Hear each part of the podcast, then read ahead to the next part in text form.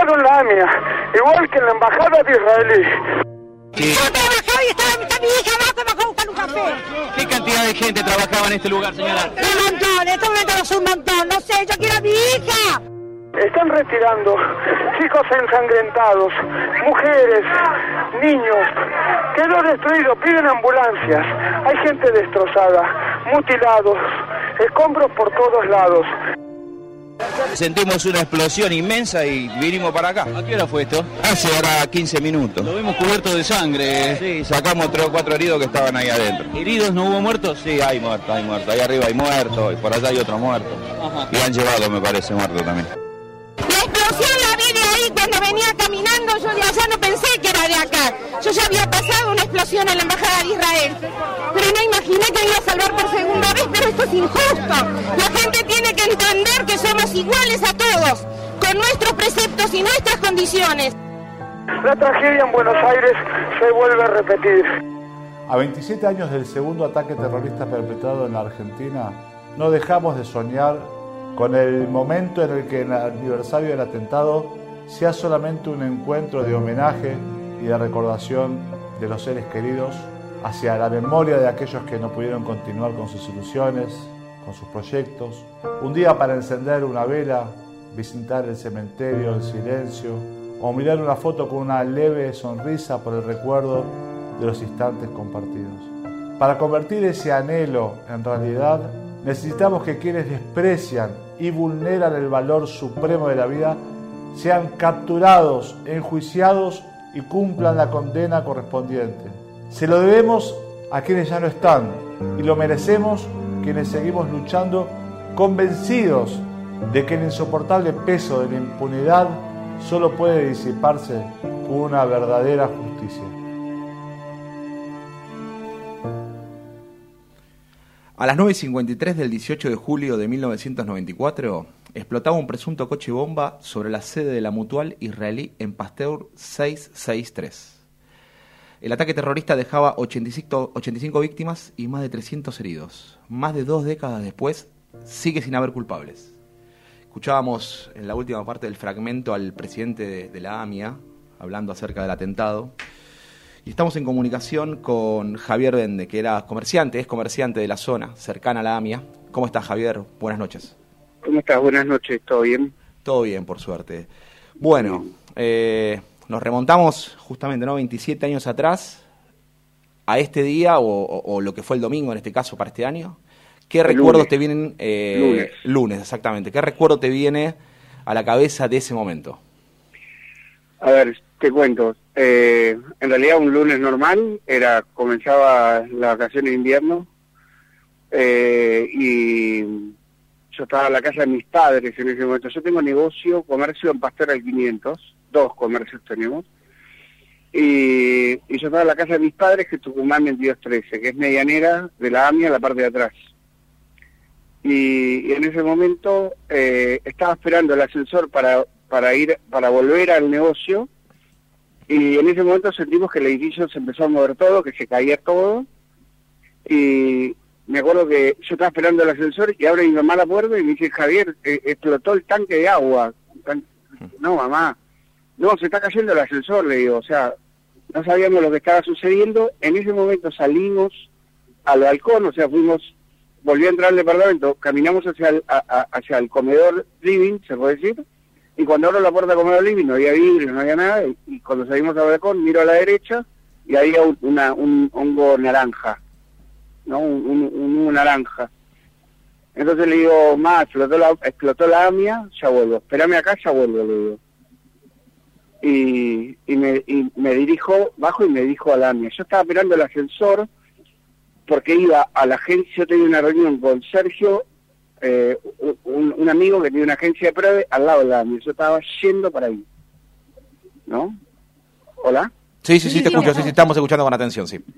Y, sea que en ese momento es como que entré en shock porque yo estaba yendo para ahí, sería. Claro.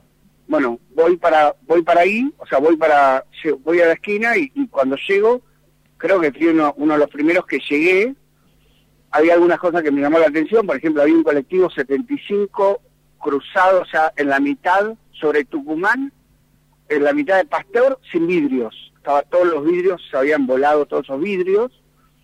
Eh, y, y, y, llego y, obviamente empiezo a ayudar. O sea, en ese momento sale Sergio de la agencia de Pro, de todo ensangrentado, y, lo, lo, vamos a ayudar con un amigo que se llama Carlitos, que tenía el negocio de cueros de la esquina, y, cuando lo vamos a subir a la primera ambulancia, resulta ser que viene otra persona que lo traen en una en una eh, en, como si un protector de, de, de, balcón y yo veo que tiene un agujero en la pierna y que se veía a través de la pierna el, el, protector o sea que, que, eso fue eso me lo acuerdo y cuando viene él no lo subimos a Sergio lo suben a esta persona y en la segunda ambulancia ya lo subimos a Sergio. La verdad es que yo no no no o sea hay cosas que no no o sea que que por ejemplo mi mamá me cuenta que ella, ella llegó, pasó y que estaba lleno de, de, de pedazos de cadáveres por ahí, yo no vi nada de eso. Eh, el tema es que, bueno, por ese motivo mi, mi mamá tuvo un infarto, ¿está bien? Eh, sí. y, y, la verdad es que yo empiezo a ocuparme del, del infarto de mi mamá, o de, de, ocuparme de mi mamá y mi papá, pero vuelvo a la cena, ayudo a otro chico más que baja del edificio, que es Alejandro Gutesman, baja del edificio en estado de shock. Y, y, después me acuerdo que fui hasta la imprenta, porque eran amigos míos, que se Galarraga, y, y me acuerdo que estaba la secretaria en la puerta toda llena, así, todo en polvo, todo en blanco, diciendo que estaban abajo, están abajo, están abajo. Entonces, lo sacan a Chiesa y, y de, que de hecho es una persona que, que hoy está viva, pero Galarraga no, no, Guille no, no, no, no, o sea, murió. Javier, te hago una consulta. ¿Tenías eh, gente conocida dentro de la mutual? Eh, ¿Tenías interacción con ellas? ¿Era gente del barrio? ¿Gente que fue víctima? Era, era, mi, era, era mi, mi, barrio. Yo, o sea, o sea, yo cumplo el mes que viene 60 años y yo nací ahí y mantengo mi negocio ahí. O sea, es mi cuadra. A ver, son 60 años de, de Pastor y, y Tucumán es mi barrio, o sea, yo por la, era mi manzana donde daba vuelta la bicicleta. Era, era mi lugar, habían mis amigos, mi, mi a ver, o sea, eh, fue una cosa, es inexplicable, pero hay algo que en realidad, ya que sí, sí es, es interesante, en realidad el 18 de julio del 93 hubo otro atentado que en realidad nadie lo nombra y no sé por qué no se nombra, el pastor al 200. Si ustedes googlean o ponen el 18 de julio del 93, pastor al 200, explotó una galería que teóricamente eran unas bombas que iban a poner en, en hebraica, que con una pusieron en hebraica la pusieron en esa galería. Claro. Pero nadie habla de ese atentado. O sea que no hubo dos, hubo otro atentado más. Buenas noches, Javier. Tres serían, ¿no? Si contamos el de la Embajada de Israel del 92. Exacto. Y, Por eso cuando yo, cuando veo, cuando salgo a la vereda y veo el, el hongo naranja, yo digo, explota la AMIA, porque es como que ya eran dos, yo ya había vivido el, el atentado también, el de el del año el del año anterior, que en realidad el olor a pólvora que había en el aire era terrible. Claro. Y después dijeron, no, fue una pérdida de gas, no, fue una bomba eso. O sea, el olor a, o sea, yo soy pirotécnico, el olor a pólvora que había era fuertísimo. Eh, pero bueno, eh, es inexplicable cómo en realidad no hay un solo, eh, o sea, no hay un solo responsable. Semejante barbaridad y no hay un solo responsable. Javier, buenas noches, Hernán, eh, te saluda. Buenas te, noches. te escucho relatarlo y es, es, es, tan latente, es como si esto hubiera, hubiera pasado ayer. Mi pregunta va por, han pasado 27 años, un hecho que, que sigue impune y el tema es cómo convivir el día a día o cómo convivís vos o cómo llevas el día a día en realidad después de semejante semejante eh, atentado con los muertos con todo lo que pasó. Eh, digo por esta cuestión de, que lo, lo vivís o lo relatás como si pasara o si pasó hace un par de horas solamente o al menos, o al menos yo lo, lo, lo, siento de esa manera. ¿Cómo lo sentís vos? Eh, ¿Se convive bueno, con miedo? Tengo, ¿Se sobrelleva el día a día? Evento, ¿Cómo es? Yo tengo otro evento importante que es el 20 de julio del 76 desapareció mi hermano mayor en el regimiento 1 de Patricio. A mí la fecha, el 18 de julio y el 20 de julio, son dos fechas muy fuertes para mí. ¿Está bien? Sí. Eh, disculpen que capaz agregue este dato, No, pero por favor. en- No, no, en- obvio. En, realidad a mí me pasa eso. O sea, eh, eh, siempre estos días para mí son muy fuertes porque ni uno ni otro tienen explicación. O sea, de la desaparición de mi hermano no hay no hay nada porque desapareció dentro del regimiento y del atentado tampoco hay nada. Entonces, el tema de convivir con la con la, la impunidad es algo que te diría que es como el síndrome de Estocolmo, es algo muy perverso. Entonces, tengo que hacer un ejercicio racional permanente para entender que esto no tiene que ver conmigo, que no, no- y que esto no es, ¿cómo se puede decir? Eh, eh, que, que no, no, o sea, o sea, no quiero convivir con eso sería. Sí. Pero Sí. tengo muy fresco todo lo que sucedió, tanto lo, lo de mi hermano como lo del atentado. Lo del atentado fue increíble, o sea, era, era en, en el primer momento era esto que ustedes pusieron, gritos, era todos gritaban, agua, agua, era todo, era un desorden, ¿no? Y no se entendía nada de lo que estaba pasando, sin entender también el riesgo de estar ahí adentro, porque eso, de hecho, una losa después volvió a ceder, o sea, estando arriba de la losa, la losa cedió, o sea, era un riesgo enorme el que estaba pasando ahí, y no, no tuvimos registro. Mucho tiempo después tuve registro, ¿está bien? O sea, como que yo estuve en shock, te diría, muchos años eh, para adelante. Sí. Y es una mochila pesada claramente por lo que relatás de, de poder sobrellevarlo agregando lo que lo que le ha pasado a tu hermano. Y mi pregunta en relación a esto va con los dichos del, del presidente de la AMIA eh, el día de que se cumplieron los 27 años. Eh, te quería preguntar si, a ver, si el dolor de alguna manera puede llegar a calmar cuando aparezca la justicia que todavía no apareció en estos 27 años, que sigue impune este caso. Eh, a ver, eh, a ver, qué buena pregunta la que me hace. Eh, me encantaría que eso sucediera, la verdad. Me encantaría poder saber la verdad. O sea, me, me encantaría poder eh, que, que haya un o sea, que haya un responsable de lo que sucedió. Eh, sería, pero no, sería muy bueno para todos. El atentado no fue a la AMIA, no fue a la comunidad judía solamente. O sea, fueron dos bombas en el, en el corazón de la República Argentina. Exacto. Sí. Sí, sí. Es decir, y que, y que tengan semejante impunidad, la verdad es, es, es, es muy delicado para nosotros. Pero la verdad es que si ustedes se fijan, en la Argentina nunca hay responsables. Siempre la culpa la tuvo otro. Nunca la- nadie, nadie tiene, nadie es responsable de lo que sucede. Siempre es el, el, el, el gobierno anterior o el gobierno que va a venir. ¿Alguien- ¿Alguna vez alguien, escucharon que alguien diga, yo soy responsable de esto? No, tal cual. ¿O él es el responsable de esto? Estamos hablando con Javier Bende, que es comerciante de la zona. Estamos este, haciendo a los 27 años del atentado a la AMIA. Javier, en su momento, bueno, eh, cuando se hicieron la- las primeras pericias con los juicios, obviamente todo apuntaba al atentado desde el lado de Hezbollah.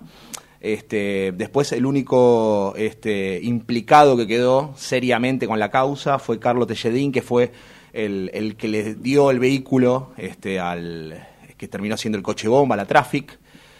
Todo se ensucia en el medio a través de los juicios y todo lo que termina pasando, que es de público conocimiento. ¿Vos qué pensás que pasó en el medio? ¿Por qué todo se ensució tanto más allá que en la Argentina pasa mucho eso? ¿Crees que el poder político influyó mucho en esto? ¿Es, es, es cierto esto? A ver, yo creo que sí y sigue estando. O sea, a ver, la pregunta es, o sea, si vos crees que hay una, hay un, hay un, hay, eh, permanentemente hay un- una, una trama oscura que subsace que, que no sabemos. Todo el tiempo suceden estas cosas. O sea, lo de Nisman, no puede ser que no se sepa nada de Nisman. Está bien, Sí. se- y que se ensucie permanentemente el nombre de Nisman. Eh, no sé, es eso, me parece que es, es, es, era es un fiscal, está bien, es un fiscal, era un fiscal de la nación, es un Mm. fiscal de la nación, está bien, eh, y, y, y no se sepa nada, que no haya cámaras, que no se, a ver, o sea, nada, otra vez quedó impune también, no se sabe nada. nada, y lo ensucian. Escuchaba el noticiero el otro día, cómo lo, vuelven a ensuciar con, la, con, con sus viajes, las chicas. A ver, no sé, a mí me parece que es, es eh, al margen de perverso, yo creo que es peligroso para todos nosotros, ¿está porque mañana nos puede pasar algo a nosotros y, y vamos a aparecer eh, también, así, no sé, hay casos muy fuertes, ¿cómo se llama? El triple crimen, yo creo que hay un montón de, de situaciones que nunca tuvieron resolución. No hay responsables. Exacto. Te hago la última, Javier, y te dejamos tranquilo ya. Te agradecemos mucho por habernos dado este lugar en Hijos del Diego. No, por favor. Si pudieras volver el tiempo atrás, ¿no? Y, y pudieras volver ese día, ¿qué crees que podías haber hecho que no hiciste? ¿O qué decís, bueno, la verdad que esto que hice estuvo bien? ¿A qué, a qué lugar te remitirías y qué, qué cambiarías si pudieras más allá? Digo, después de que pasó todo esto, ¿a, a- qué, a qué apelarías? Eh, qué bueno, la verdad que capaz me gustaría a poder haber ayudado más. Yo siento que no ayudé todo lo que pude ayudar. La- El hecho de ocuparme de, de internar a mi mamá y de internar a mi papá y después de cuidar, eh, o sea, la verdad que me- me- es como que tuve que ocuparme de mi familia y no, capaz no pude ocuparme de, de mucha gente que ahí necesitaba ayuda también. Está bien que había mucha gente ayudando, mucha gente pero yo siento que en algún punto eh, tuve, me ocupé mucho de mi familia y no pude ocuparme de ayudar a más personas que estaban allá. Eh, pero igual eh, es muy difícil porque la verdad que el estado de, se puede decir, el estado de, de- de locura, de shock que había en ese momento era, era así como altísimo, ¿no? yo recuerdo, lo, lo que recuerdo mucho son todos los gritos que en ese momento habían, que de alguna manera lo acaban de pasar antes en el audio, ¿no? Sí. Eh, Era, era una locura, todos gritaban, todos gritaban, está todo como, ¿viste? después se fue ordenando en el, en el tiempo, ¿no? Pero al principio era todo, todo caos. Javier, te agradecemos mucho por, por la comunicación. Desde Hijo del Diego te mandamos un abrazo y buenas noches. en lo que pueda ser útil a disposición. Yo creo que el trabajo más importante que tenemos que hacer hoy y nuestra responsabilidad es la memoria. Sin duda. Tenemos que trabajar mucho y recordar permanentemente, aunque aburramos, aunque sea aburrido, el trabajo de la memoria, todo el tiempo, todo el tiempo, todo el tiempo. No solamente del tema del atentado, yo también milito en la memoria de mi hermano, de, de los desaparecidos. Mi hermano Sí. era conscripto, desaparecido. Hay 218 conscriptos desaparecidos que no tienen ningún tipo de, de prensa ni nadie sabe nada. Eh, yo creo que hay muchas cosas que tenemos que seguir militando en la memoria. Y, y, y- y aunque aburramos sería, ¿no? Muchas gracias, Javier, por haber compartido esto con nosotros. En serio. Un abrazo. Por favor, gracias, Gracias. a ustedes. ¿eh? Hasta luego.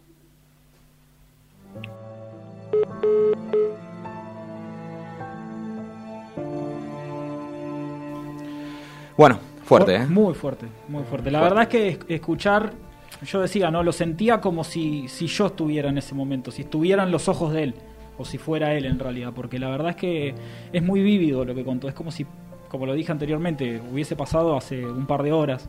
Eh, eh, es, tremendo y también lo escuchábamos en, el- en- en el audio que, que preparamos para, para esta ocasión, el hecho de, de todo el sufrimiento ¿no? que generó esto, Sí. de todas las vidas que se llevó, un, un atentado que, que, bueno, por cuestiones políticas claramente en el medio ha, ha sucedido, eh, y también hacer un mea culpa como sociedad, me parece, que esto que decía Javier, ¿no? el, hecho, el hecho de no olvidar, de, de insistir hasta el cansancio, de- para que se esclarezca este caso, y también el tema de los desaparecidos, ¿no? que justo da la casualidad que también tiene... Sí, sí, que eh, es algo con lo que nos encontramos que la verdad que fue, fue choqueante. Me sí. parece que para nosotros, eh, como sociedad, eh, es no olvidar y acompañar a todos y sentirlo como, como propio, ¿no? Como que, que nos pasó a nosotros también y tomarlo con la seriedad correspondiente para que para empujar y para que realmente esto tenga un esclarecimiento, tenga un culpable y al menos las familias que, han sufrido, que han perdido seres queridos en este atentado, no van a, no van a recuperarlos, pero al menos van a tener, imagino yo, un, un poco de descanso, ¿no? De tanto sufrimiento de estos 27 años que, que este crimen lamentablemente sigue impune y me parece que nosotros como sociedad, los que estamos desde afuera, es empujar del carro, empujar todos juntos para que las cosas se hagan como corresponde y que en este país se dejen de romper las pelotas, porque ese es el término realmente. Sin duda. Y la verdad que yo mientras él hablaba me acordaba, yo tenía 14 años, eh, de estar empezando las vacaciones de invierno y como todo adolescente durmiendo todavía ¿Qué en ese horario y escuchar un, pero lo escuché, Parque Chacabuco, no es tan lejos de 11. Escuchar el ruido y levantarme y preguntarle a mi mamá, ¿viste? ¿qué pasó? ¿Qué pasó? Y en ese momento no es como hoy que ponías Twitter y mirabas, tenías que poner un noticiero y por ahí el noticiero empezaba a las 12 del mediodía cuando éramos chicos. Y costó y, y- y como que nadie entendía bien qué había pasado, decían explotó algo, pero hasta que hasta que empezaron todos a darse cuenta, Sí. este y son esos momentos cuando tenemos este tipo de notas, este son esos momentos que uno dice qué bueno que es ser periodista y poder vivirlo y poder ser parte y poder tener la seriedad que creo que tuvimos ante una nota tan fuerte, ¿no? Tal cual, sí, y tomarlo como propio. Yo particularmente sentí eso. Eh, me, me parece que sentí que lo estaba agarrando de la mano y lo que él contaba, o sea, todo, todas esas sensaciones de tristeza que tiene, que carga esa mochila, y doble mochila por lo que contó, Sí. eh, por lo del hermano, eh, lo, lo tomé como propio. Entonces, me parece que a veces nos falta esto, ¿no? Eh, poder eh, pegarnos o acercarnos en realidad a la gente que realmente sufre diferentes cosas en la vida. Todos tenemos una historia, pero también hay que respetarla y me parece que falta eso, ¿no? Vuelvo a insistir con lo mismo. Como sociedad nos falta eso, empujar todos del mismo carro y tomar como propio a veces las cosas que les pasan al otro, ¿no? Y, y me parece que no, no- nos falta un poco de eso, creo. Flor, ¿querés cerrar Totalmente. antes? No, eh, estaba pensando mientras que hablaba él y mientras que hablabas vos, eh, cuántas tragedias nos atravesaron como argentinos. Yo por ahí, uno ve más cercana, qué sé yo, la tragedia de Once, Cromañón. Pero acá digo, además de todo eso, que te pasa en un momento, que te encontrás ahí, gente herida, gente muerta, gritando, pidiendo ayuda, esto fue algo que alguien hizo adrede, fue un atentado. O sea, alguien puso una bomba ahí, pensó. Entonces, es como que, que realmente pasen 37 años que la causa se fue ensuciando, porque hubo mucha gente que usó, y no voy a hacer este, alusiones políticas, porque tampoco estoy en condiciones de hacerlas, porque no tengo nivel de conocimiento, pero no puede ser que la justicia quede en un plano tan, tan de último plano cuando está la vida, ¿no? La vida de, tu familia, de, de tus cercanos. Eh, creo que eso debería ser lo más importante. Él dijo la frase, en este país nunca nadie dijo yo tengo la culpa. O sea, cuando escuchamos a alguien este, auto proclamarse culpable, Exacto. Sí, en la, en Siéndolo, la vida ¿no? misma pasa. Eh, nos cuesta mucho eh, hacer, eh, hacernos cargo de las cosas que solemos hacer. Creo que es un grupo, un tenemos puñado, que un aprender puñado como, de gente. como ser humano, Sí, digamos, sí, sí. como ciudadano, como todo. Tal cual. Y, y vivir la vida, ¿no? Que era lo que decíamos en el principio del programa con lo de Pablo Pandolfo. Eh, en una milésima de segundo se te apaga la luz y se terminó todo. Entonces, disfrutar de todo porque así como le pasó, salvando las distancias, ¿no? Lo de Pablo Pandolfo, eh, también en lo que le contaba Javier, pasó de la nada. Es algo que no esperaba. Explotó un coche bomba y acabó con la vida de 85 personas y encima tuvo la desgracia de tener que internar a la madre y al padre. Y cambió con historias de vida y con la historia de un país también. Tal cual. Sí, sí, sin duda. Bueno, vamos con un